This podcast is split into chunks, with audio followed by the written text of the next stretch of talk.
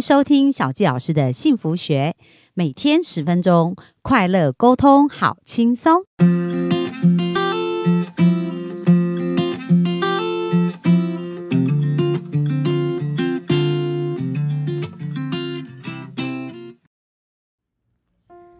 大家好，欢迎收听小纪老师的幸福学。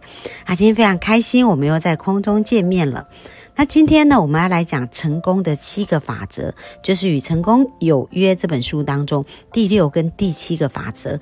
那我们来复习一下哦，在前面我们曾经提过，第一个叫做主动积极，就是我们做什么事都应该有一个主动积极的一个态度。然后第二个叫以终为始，所以其实我们人生很多的规划，应该把我们的终点。的目标线列出来，那我们前进的方向就会变得很清楚。那第三呢，叫做要事第一，就是我们应该把时间花在那一些非常重要、呃紧急或者是不紧急的一个事情上，而不是每一天都在处理一些呃不是很重要也不是很紧急的事。那第四件事情叫做双。赢的思维，就是我们应该去想，我们如何做这件事可以多赢、双赢，而不是只想着我们自己的好处，或者是呃不断的牺牲自己的一个过程。那第六个呢，叫做。统合中效就是我们今天所要提到的一个部分。那其实呢，它就是一个综合创作、集体创作的一个概念哦。因为呢，如果我们在我们的生命当中呢，可以运用集体创作一个能力，它其实就可以创造出一个很棒的奇迹。那我们来想想看，就是我们现在所看到世界上很多的发明跟改变，请问一个人有办法做到吗？就好像我们现在用呃手机，以往我们以前手机可能就是呃。很像那种，呃，很大的一个。金刚这样子哦，就是以前人家讲的黑金刚，那很大一只这样，可是现在却非常的轻薄，而且以前都是按键式，然后现在可以这样子滑来滑去，然后一只手机可以做好多好多的功用。那其实这就是贾伯斯啊，当时苹果 iPhone 的创办人，他有一些新的 idea 跟想法，但是他一个人有这个想法也是做不出来的，所以也是有工程师还有一个很大的团队一起做出来，所以这个集体创作啊，就是在很多的地方都。印证，包括大自然也是这样子，所有的东西万物生生不息，有它的一个呃生物链，这都是因为大家能够一起合作，然后让这个世界变得更好。所以，如果要集体创作的一个基础是什么呢？就是我们要能够有观念上的交流跟沟通嘛。那在这个部分非常重要，我们应该要去尊重彼此的差异。然后让我们彼此可以截长补短。那像我今天在听一个创业的一个分享，那他也是非常厉害，就是说他们是一个女力学院哦。然后他们他们在创作这一个学院的一个过程当中呢，在四个月招生的时间，业绩就达到一千。八百多万，所以其实是一个非常亮眼的一个成绩。然后他就在讲到说，他怎么跟另外一个合伙人开始创业的。那当时他们创业呢，他们两个刚好就是完全相反。这个主讲人呢，就是一个很爱跟人接触，然后喜欢拍拍照，喜欢到处找人聊天，然后呃很火焰，然后就是很喜欢能量在外面的人。可是他的另外一个合伙人跟他刚好完全相反。他这个合伙人就是对于处理事情啊，然后对于处理系统啊，呃，他不喜欢做的事，这位合伙人都很喜欢做。那这位合伙人不喜欢做的事，刚好这位主讲者都很喜欢做。所以如果他们互相看自己彼此不顺眼，他们就很办很难合作。可是他们虽然。发现彼此有差异，可是他们去尊重彼此，而且他们去相信彼此，所以他们就创造一个很像奇迹的一个结果。所以很重要就是说，呃，在这个奇奇迹的创造之前呢，一定是要集合众人的一个能力。那在彼此合作过程当中，就是不是批评，但是愿意接纳彼此的想法非常重要。那能够要做到这样，就是我们要相信彼此，而且对彼此有安全感。所以这其实也是呃，回到回过头。来靠我们自己哦，就是我们自己对我们自己内在的一个对话。那我们有没有办法真的接纳自己、相信自己？所以，我们不用透过去跟别人比较，觉得自己好或不好，而是我们能够接纳，其实大家是不一样。那这就让我想到有一次我在做一个呃咨询的一个案例，那当时呢，这一个客户他其实已经将近二十年的时间都被他的情绪所困扰，就是当别人跟他有讲不一样意见的时候，他就会据理力争哦，然后争得面红耳赤。那因为这样子的一个关系，他在同事、家人之间，特别跟他的姐妹都有很大的一个冲突，那他觉得很痛苦，可是他很想改，就是不知道怎么改。所以有一次在我的一个讲座当中，他就跟我约会后的咨询。然后就说：“老师，我觉得我真的非常痛苦，这个问题困扰我二十年。可是我真的很想改，但是我也不知道我怎么改。我很努力，可是都没有办法做到。所以后来我就问他说：‘诶，那为什么你每一次听到别人跟你意见不一样的时候，你就这么生气？那你当时在想什么呢？’所以很重要，我们在做一个沟通的过程当中啊，在思考的时候，我们需要倾听，而不是自己一直说，一直跟他说教。”那当他讲出来的答案，我觉得很有意思。他说：“嗯，当我听到别人跟我意见不合的时候，我觉得他们就是在批评我。”然后就让我觉得我自己不够好，所以为了要证明我自己是比较好的，所以我就很想反驳。然后我觉得我真赢了，才表示我是一个还蛮不错的人。所以大家有没有发现，其实他对于不同观点这件事的看法，他觉得他受到批评，他觉得他不是那么好。那后来呢，我就跟他分享啦，我说：诶，那你觉得如果人跟你观念不一样，想法不一样，那你希望他怎么对你呢？他说：当然是尊重我啊。然后我就说，那你跟他想法不一样，是代表你批评他，或者代表他不够好吗？他说不是啊，只是我跟他想法不一样啊。那我就问他说，诶，那你会不会觉得别人对你可能也是这样子的看法？然后他就突然觉悟了，他就说，哦。原来是这样子哦，原来别人跟我看法不一样的时候，并不是批评我，也不是论断我，而只是他可以拥有他自己的一个想法跟看法。那如果我可以尊重他的话，别人也会尊重我。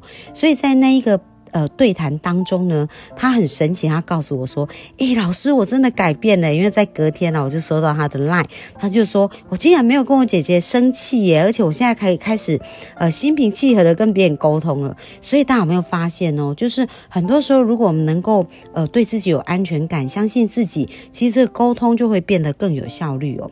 然后接下来呢，就是谈到说，我们刚刚讲到综合。”就是这个忠孝的一个概念，他其实他有讲到有一对夫妻，他们要一起规划一个旅旅行哦，就是说这个先生呢计划一个钓钓鱼之旅，已经计划很久，那他就非常期待假期要来到，可是呢这个太太就挂念正在生病的妈妈，就很想利用这个假期回去看妈妈。